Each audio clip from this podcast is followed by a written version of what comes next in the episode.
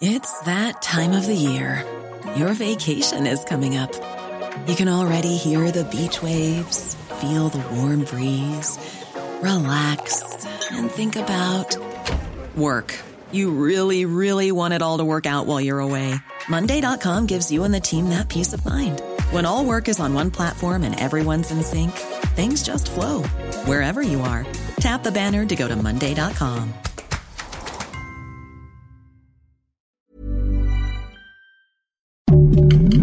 Heraldo Podcast, un lugar para tus oídos.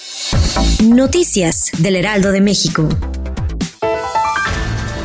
Omar García Harfush anunció a través de su cuenta de Twitter la detención de Ernesto N., presunto feminicida de Melanie Fernanda Trejo, asesinada el 6 de agosto de 2022 en la alcaldía Tlalpan. Al momento de la detención al presunto homicida se le encontró un arma de fuego y sustancias ilícitas.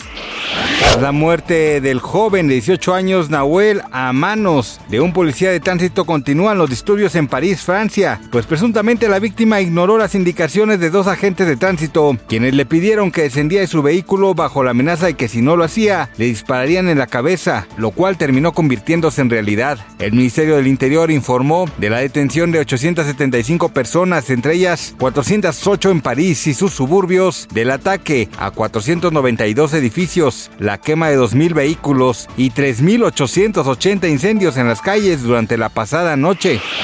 Sin duda, Wendy Guevara se ha convertido en la favorita para ganar la Casa de los Famosos México. Ahora la cantante Dana Paola a través de las redes sociales mostró su apoyo incondicional a la influencer. Y es que hace algunos días circuló un audio en donde la intérprete de Oye Pablo dijo que el reality show se lo estaba llevando completo la integrante de Las Perdidas, por lo que deberían cambiar de nombre y llamarlo La Casa de Wendy.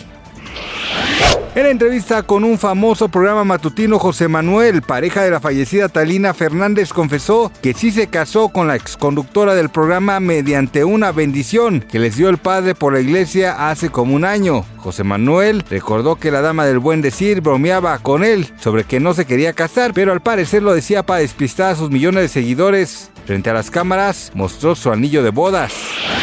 Gracias por escucharnos, les informó José Alberto García. Noticias del Heraldo de México.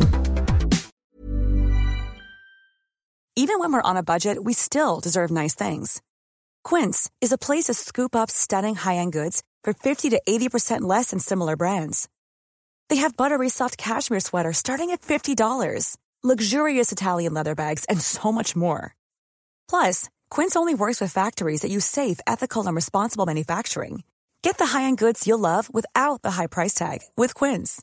Go to quince.com slash style for free shipping and 365-day returns.